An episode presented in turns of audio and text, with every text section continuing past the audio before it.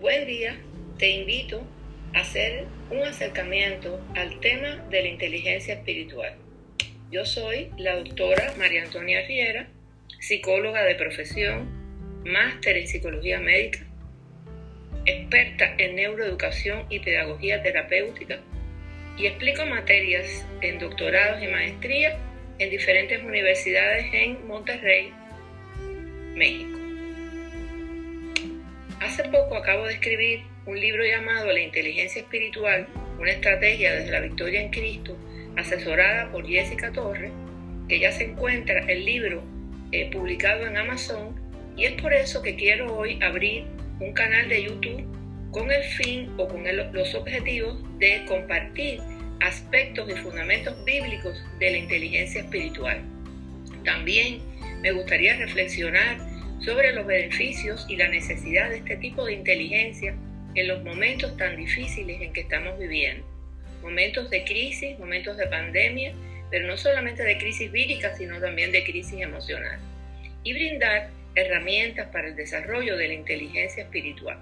Por supuesto que iré subiendo diferentes videos cortos, reflexivos, para cumplir con estas tres expectativas y espero que les sea de su agrado. Para comenzar, eh, el día de hoy a dar un bosquejo general de este libro de inteligencia espiritual y de algunos fundamentos bíblicos de este tema de la inteligencia espiritual, diremos que el concepto de inteligencia espiritual se ha tratado como un tipo de inteligencia que permite entender al mundo, al universo, a los demás y a nosotros mismos.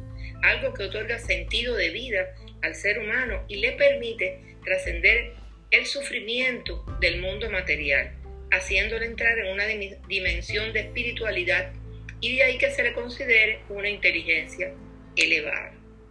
El enfoque filosófico de la utopía y la espiritualidad considera una inteligencia mística, política, que busca la verdad, que se ejecuta en la vida y en la realidad trascendental.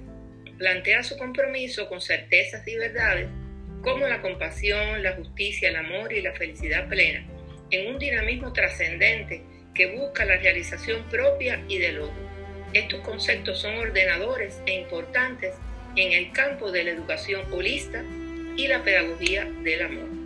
El enfoque de la inteligencia que sostengo en este libro se vincula con lo expresado en la Biblia acerca de que la sabiduría y la inteligencia de este mundo son insuficientes si no tenemos la sabiduría y la inteligencia de Dios. Y eso lo podemos comprobar hoy día con todo lo que estamos pasando, con el panorama actual de globalización neoliberal, de falta de paz y predominio de guerras e injusticia, que demanda que la educación y la ciencia se pongan al servicio de la humanidad para resolver los graves problemas que enfrenta la sociedad, asociados a la insuficiente formación de valores morales, entre otros. La educación tiene una misión espiritual y esta misión se logra con el desarrollo también de la inteligencia espiritual, con amor y bondad, para restaurar la tierra y establecer el gobierno de Dios y su justicia. Debemos comprender todo lo hermoso, bello y ético que la educación y la ciencia pueden mostrar desde una cosmovisión bíblica, basada en el amor y la comunión.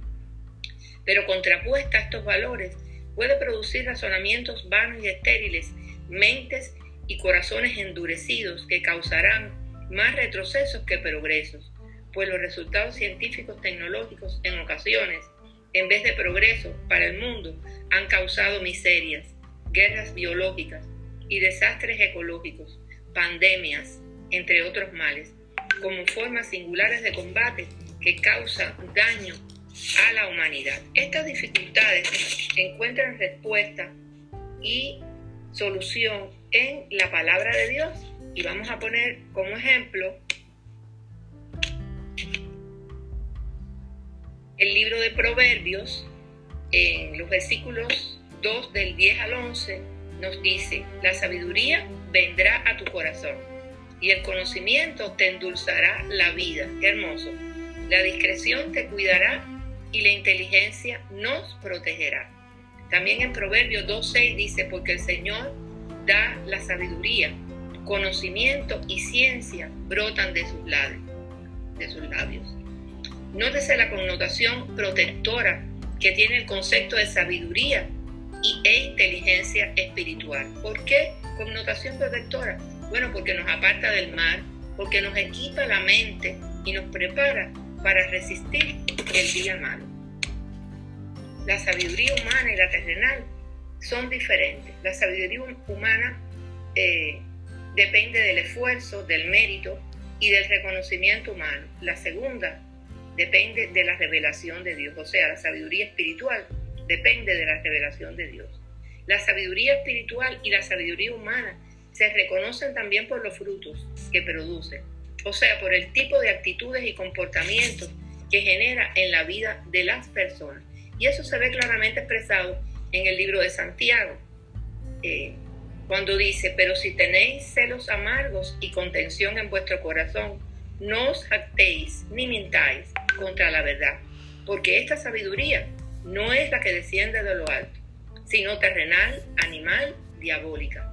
Porque donde hay celos y contención, allí hay perturbación y toda obra perversa. Pero la sabiduría que es de lo alto es primeramente pura, después pacífica, amable, benigna, llena de misericordia y de buenos frutos, sin incertidumbre ni hipocresía. O sea, está claramente eh, diferenciado en, esta, en estos versículos las diferencias eh, claves y además la caracterización de la sabiduría de Dios. Esta sabiduría de lo alto es pura, es pacífica, es amable, es benigna y está llena de misericordia. Pero también podemos decir que la sabiduría de lo alto es multiforme, o sea, tiene diferentes formas en que se manifiesta.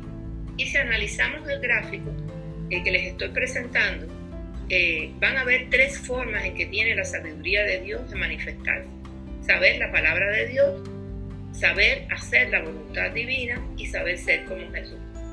Vamos a caracterizar un poquito cada una de ellas para ver cómo eh, ellas se van integrando y dan lugar a la inteligencia.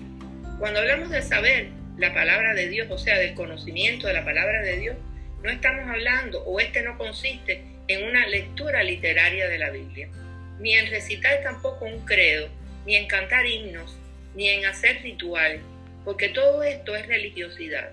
Y realmente yo no estoy hablando de religiosidad. Cuando hablamos del conocimiento de la palabra de Dios, es que estamos en comunión con el Espíritu Santo y esto nos guía en una lectura reflexiva que nos transmite un mensaje porque la palabra de Dios es revelación. Además que es viva y eficaz y eso viene en Hebreos 4.12.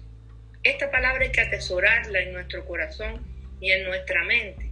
¿Qué quiere decir esto? Que esta palabra tenemos que leerla eh, cuidadosamente, escudriñar esta palabra, comprender los mensajes que nos da la palabra y atesorarla o guardarla en nuestra mente y en nuestro corazón. Quiere decir que adquiere un sentido y un significado especial para nosotros y comienza por tanto a guiar nuestro comportamiento.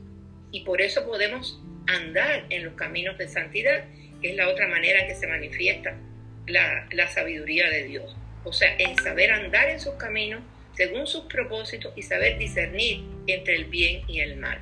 O sea que si la palabra de Dios ha cobrado vida en nosotros, se ha atesorado en nuestro corazón y en nuestra mente, porque la mente tiene que estar alineada, nuestra mente con la mente de Cristo, entonces nuestro comportamiento cambia. Entonces nuestro comportamiento comienza a reflejar las virtudes de Cristo, o sea, el amor, la bondad y la misericordia.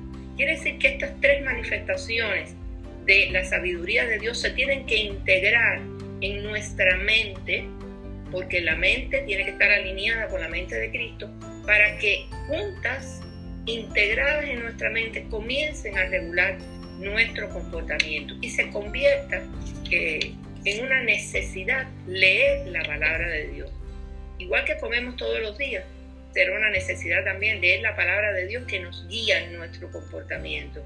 Y comenzamos entonces a reflejar las virtudes de Cristo en nuestro comportamiento. Vamos a mostrar estas mismas ideas, pero un diagrama, un diagrama que a lo mejor nos permite más fácilmente eh, entender estas ideas. Eh, es importante entender que en la medida en que estamos reflejando el amor de Dios en los demás y nos guiemos precisamente por la palabra de Dios, vamos a vivir entonces un estilo de vida cristocéntrico. Por eso decimos, no estamos hablando de religiosidad, estamos hablando de un estilo de vida basado en el amor de Cristo. Este, este estilo de vida eh, nos permite ganar la buena batalla de la fe.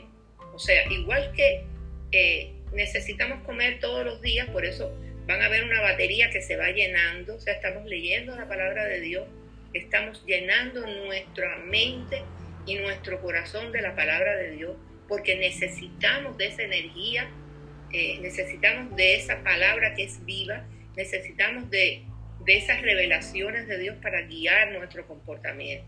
Entonces nuestra mente se llena del amor de Cristo y podemos saber la palabra, pero actuar bajo guiado bajo la palabra de Dios.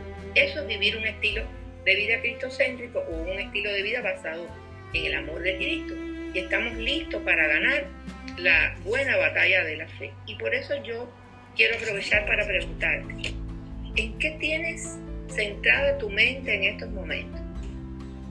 ¿En qué fijas tu mente en estos momentos de pandemia? En estos momentos en que solamente estamos hablando de enfermedad, de virus, estamos hablando de, de, eh, ansiedad, de problemas. Eh, ¿Tienes fija la mente solamente en eso? Pues quiero decirte que si eso es así, tu espíritu y tu espiritualidad va a estar en angustia, va a haber ansiedad, va a haber frustración, va a haber miedo, va a haber temor.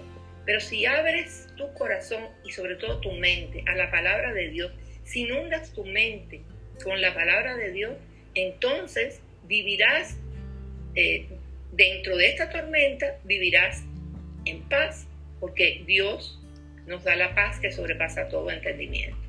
En medio de la oscuridad encontraremos la luz, porque Él es luz para nosotros. Entonces es muy interesante eh, saber que esto es un proceso que se da todos los días. Si ustedes leen el libro que yo escribí, se van a dar cuenta como yo todos los días eh, tenía pruebas para ir desarrollando esa inteligencia espiritual y todos los días estaba sometida a determinadas contingencias del medio ambiente y tenía que estar sustentada en la roca que es Cristo, en la palabra de Dios, que da fuerza y que, da que nos brinda su amor para seguir adelante y evitar el día malo. Entonces es importante tener en cuenta estos, estos aspectos que se desarrollan día a día. Entonces podemos decir que la inteligencia se manifiesta en el juicio para manejar la sabiduría de Dios, para adquirir el conocimiento pleno, tener una mente renovada y un corazón dispuesto para cumplir la voluntad de Dios, apartarnos del mal y agradar eh, al Señor. Entonces nosotros entenderemos mejor eh, estos versículos de Romanos, que Pablo escribe en Romanos 12.2, que dice, eh, no se amolde al mundo actual, sino sean transformados mediante la renovación de su mente. Así podrán comprobar cuál es la voluntad de Dios, buena, agradable y perfecta. Quiere decir que si desarrollamos la inteligencia espiritual, estamos renovando nuestra mente, constantemente estamos siendo transformados para tener una vida en el espíritu, estamos teniendo un corazón transformado eh, para comprobar cuál es la voluntad de Dios para agradarlo y para vivir en su camino. Estamos preparados entonces para desarrollar cada vez más nuestra fe y alcanzar nuestra victoria que es desde Cristo, porque ya Él venció, ya Él venció el mundo, ya Él venció la muerte, ya Él venció el pecado. Y entonces podemos eh, referirnos a este versículo de 1 de Juan 5.4, porque todo el que ha nacido de Dios vence al mundo. Esta es la victoria que vence al mundo, nuestra fe. Por tanto, para concluir, quiero decir que desarrollar la inteligencia espiritual e impregnarnos de la palabra de Dios en estos momentos es muy importante. Es muy importante para pasar los días malos, para vivir en el amor de Cristo. Y te invito que si no has entregado la vida tuya a Cristo, si tú no le has entregado tu vida a Cristo, este es el mejor momento para hacerlo, porque Dios nos sanará y sanará nuestra tierra. Estoy convencida de ello. Será hasta la próxima vez. Bendiciones de lo alto.